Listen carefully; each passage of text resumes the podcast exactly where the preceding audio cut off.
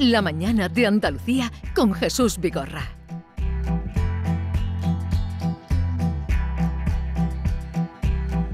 Y como cada miércoles vamos al encuentro con el juez Emilio Calatayud. Señor magistrado, buenos días. Buenos días. Hola Emilio, buenos días, ¿qué tal? Pues debuten. Pero eso ya es antiguo, señor juez. Ah, pues entonces. Entonces no digo lo que se decía en mi época. No, no, no, no, que es también la mía. A, a ver, señor juez, eh, usted, eh, hemos estado hoy, a raíz de la última canción de Rosalía, que usted la conoce, ¿no? A Rosalía, la cantante. Sí, sí. Bueno, ha, ha hecho, esta es su última canción.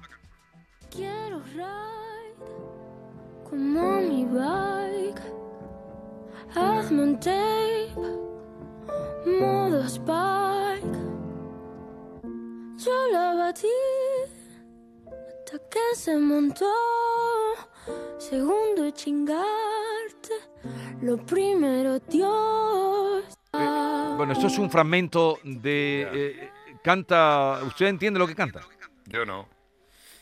Bueno. Pero vamos, que tampoco tengo especial interés, como Ya. si lo oyese, como si lo oyese en inglés. Ya, ya, ya. tampoco entiendo el inglés. Ya, ya, pero, pero, en fin, pero canta en español, Eso, supuestamente. dice- eso dicen, sí. Bueno. Bueno, pues ya está. Bueno, a raíz de eso, o- no- Sí. se nos ha ocurrido hoy preguntar a la gente si entendía a sus hijos. Lo de una madre ha sido genial, la que nos llamaba de Barcelona. Sí, eh, nos decía que la juventud eh, se nos está yendo a pique, eh, Sí, la he Emilio. oído, La he, la he oído. Sí, ¿Y ah, la oído. Pero también cuando decía, yo solo entiendo cuando salgo de... Cuando sale del cuarto, porque a todo esto están todo el día metidas en la habitación. A ver, Claro. pero han salido palabras, usted eh, eh, encuentra palabras, como trata con los jóvenes, eh, Sí. encuentra palabras, o le ha sorprendido palabras de la jerga que tienen ahora. No, a mí me hablan en cristiano, ¿sabes? Porque si no les digo no entiendo y más vale que les entienda yo. A mí me, a mí, a mí me da pena porque mira, una de las cosas que siempre pregunto es si juran o prometen. ¿Sabes? Cuando les voy a interrogar a los testigos. Sí. Le digo, ¿jura o promete? Sí, pero sí que, que jura o promete. Que sí. Digo, ¿tú sabes la diferencia entre jurar o prometer? No. Pues entonces, ¿qué hace? ¿Jura o promete? No saben le- ni la diferencia entre jurar o prometer. Ahora, que se inventan palabras, pues muy bien, pero a mí me habla en cristiano. Y yo me hablo en cristiano y me tienen que jurar o prometer. Y les tengo que explicar lo que es jurar o prometer. Entonces, todos estos avances de palabras me parece muy bien. Todos hemos sido jóvenes y su jerga. Pero que no se olviden de, de lo fundamental que es el castellano. Pero, pero le- en alguna ocasión ha tenido usted que decirle, hábleme... eh, Clarito. que- clarito. No, No, a usted... No, porque se, se- se asustan mucho y van Claro. nerviosillos. Lo que intento es tranquilizarlo. Y, hombre, alguna vez eso de en plan sí me, me lo dicen, Sí, ¿sabes? pero eso Pero ya bueno, es una... En fin, eso ya está Es una como una coletilla, ¿verdad? Que Pero le falta ahí. mucho vocabulario, ¿eh? Le falta vocabulario. Le falta lectura, que es lo que da el vocabulario. Exactamente, exactamente. Pero usted a mí, a mí yo procuro que me entiendan y ellos hacen todo lo posible para que yo entenderles, porque si no, fíjate el problema que, ten- que tendrían ellos. Yo no tengo problema, lo tendrían ellos. Y una vez que le explica a Emilio la diferencia entre jurar y prometer, ¿qué hacen? Pues algunos juran y otros prometen. Pues debería usted explicar ahora mismo la diferencia entre jurar y prometer a todos los oyentes que, que no se han visto en la tesitura de tener que jurar o prometer. Pues mira, jurar es jurar por Dios, decir la verdad por Dios y prometer es por tu honor. Es para ya que- está, y no hay más diferencia. para Para, los no creyentes o los que quieran. Es decir, juras o prometes. Y es más, antes, antes, en mi época, cuando yo empecé, en el procedimiento civil había juramento decisorio o juramento indecisorio. Y si tú prestabas juramento decisorio, es que lo que decías iba a misa. ¿Sabes? Entonces es importante porque ten en cuenta que el testigo tiene obligación de decir la verdad. Sí. Si nosotros nos damos cuenta que no dice la verdad, puede ser acusado de un delito Sí. de falso testimonio. Bueno, y si decía que era indecisorio, ¿qué? Pues entonces no decidía. ¿Sabes? Sí. Pero eso es que han cambiado las cosas. Y el apretón de manos era un contrato eh, que iba a misa. Sí. Ahora ya ni apretón de manos, y a veces hasta los escritos se, se echan para Sí, atrás. sí, o sea, antes que ha cambiado mucho. recuerdo de, de mi tierra, Claro. zona rural, donde decían que un Claro. apretón de mano y decían sin papeles ni cartón, ¿no? Claro. Sí, Un No, acuerdo, un acuerdo iba a misa. Lo- el pacto... Eso- eso- el pacto de caballeros. ¿Sabes? A ver, a ver, sigamos avanzando. Sí. Pero usted sabe cuando dicen, eh, no sé, ¿sabe lo que es stalkear? No. No. Y No. bueno, yo tampoco lo sabía, ¿eh? Eso, eso era que... A mí que- se me ha olvidado, Jesús, No, no, porque yo yo no- no estoy en eso, no, ¿eh? no, no. La verdad es que me parece tan complicado, de verdad. ¿Usted sabe lo que es un gamer? Un gamer no. Yo sé lo que es un gay, pero un gamer no. No, pues esto- vamos a ponerle lo de stalkear al señor juez. Venga, contado Eh. por... Stalkear en las redes sociales es em, investigar, cotillear el perfil de una persona, normalmente sin que se dé cuenta, o a veces también puedes decirle, mira, a un amigo, eh, te he estado stalkeando a esta persona, o te he estado stalkeando, no pasa nada si lo dices. Pues ya ves tú. Existe cotillear, pero claro, stalkear. Bueno, pues ya lo sabe Claro. usted. Es que no- nos Pues ya- complicamos ya me más la vida. Ya mira, esta noche voy a dormir mejor, Jesús. Ya me ha, me ha alegrado el día. Ya esta noche voy a dormir mejor. No, yo no diría que duerma peor, pero, pero eh, es que me ha sorprendido porque no conocía, señor juez, nada de lo que me estaban eh, No, poniendo ni por yo, delante. Ni yo es que además ni me preocupo. Vamos, es que no. Pero, Pero- bueno, ya me, ha dado, ya me ha dado el día. Ya me No. voy esta noche más, más relajado, hombre. Mira, Ah. estaba yo pensando toda la noche y mira, me ha dado la solución. A ver, señor juez, usted lo que sí está pendiente, como todo Quisqueam aún, eh, de los datos que salen del COVID cada día. Y viene el editor del informativo Andalucía a las 2, que es Fran López de Paz, eh, con los datos que acaban de salir. Así es que vamos a escucharlos, ¿no, Fran? Sí, hoy ¿Qué, muy qué nos deparan? Porque tenemos la mayor cifra de muertos de la tercera ola. Vaya el consejero de Salud acaba de anunciar que el último dato son 64 fallecidos en las últimas 24 horas. Ayer el número de personas que han muerto por COVID eran 39. Siguen bajando los contagios, hoy estamos en 8.400, sigue bajando la presión o empieza a bajar la presión hospitalaria. Hay nueve personas menos en los hospitales, 12 menos en las UCIs y la incidencia acumulada eh, baja hasta 1.200. Es decir, siguen bajando los indicadores, pero es aquello que comentó el presidente, ¿no? Eh, primero suben los contagios, después suben las hospitalizaciones y tristemente después es cuando eh, sube el, el indicador más trágico que es el número de fallecidos. Estas son las cifras. Dice el consejero que ya cree que estamos, a pesar del número de muertos, bajando desde el pico de esta sexta ola de coronavirus. Pero hay que tener en cuenta, gracias Fran, que eh, ayer el número de fallecidos en España fueron 382, Ujú. que era la mayor cifra desde marzo. La mayor Exact- cifra es- desde marzo. Exactamente. Ahora es cuando se está viendo esta incidencia en la, en la pérdida de personas. Eh, gracias, Fran. Eh, señor Calazayud, mm, en fin, Nada, que ¿qué le dice? parece que, te- que todos los días se estrella un avión. Claro. Es lo mismo. Todos los días se estrella un avión. Entonces, yo, mira, como salen tantos virólogos, que lo, lo he dicho más de una vez, salen virólogos, epidemiólogos. mm, yo, yo no sabía que había tanta gente. Es más difícil encontrar un fontanero que un virólogo, un inmunólogo, un epidemiólogo. Entonces, como nos están confundiendo, nos están liando, nos están engañando con las cifras, pues la verdad es que todavía esto está presente.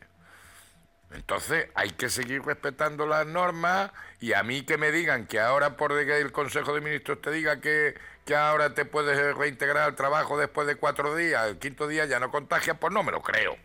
No me lo creo, ¿sabes? Entonces yo ya no me creo nada. Yo veo las noticias, veo la incidencia y digo, el bicho sigue estando aquí.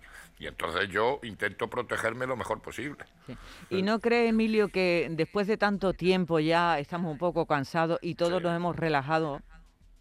Hombre, sí, hay, hay mucha relajación, pero yo por lo menos yo no me he relajado. Y de luego no me fío, no, no me fío ni de los virólogos, porque oyes a varios y son distintas opiniones. Ahora resulta que la vacuna, la tercera dosis, tienes que esperar cinco meses. Y antes era eh, eh, un mes.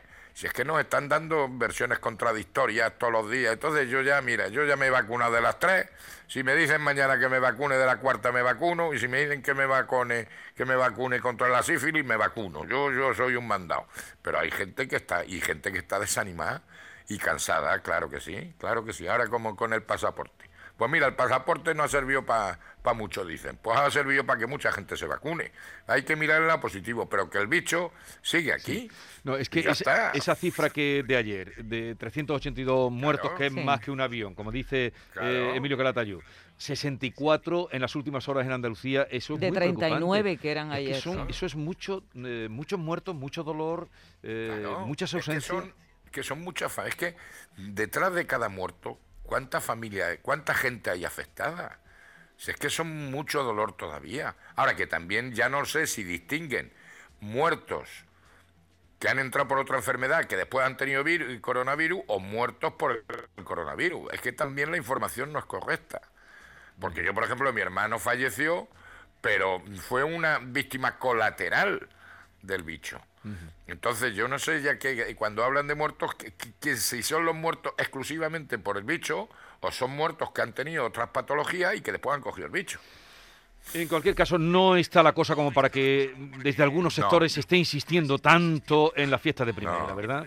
No, mira, ahora nos van a dar con la mulga con la Semana Santa. Dios dirá, vamos a ver cómo va esto. Dios dirá, que no pasa nada, como dije yo.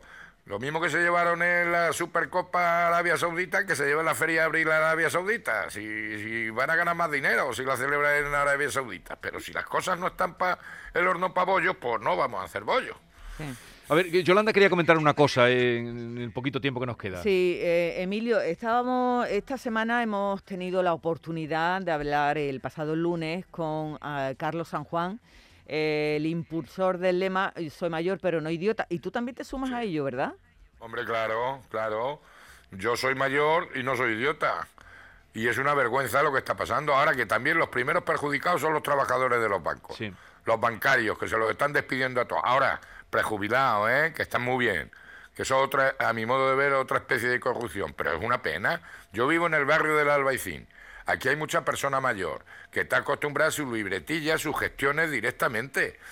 Y, y no digas cuando tienes que hacer las cosas que llamas a un, a un banco y, y marque uno, marque dos, marque tres, después marque el uno, marque el dos, marque el tres, y si te lo cogen el teléfono, entonces estamos, estamos completamente desamparados.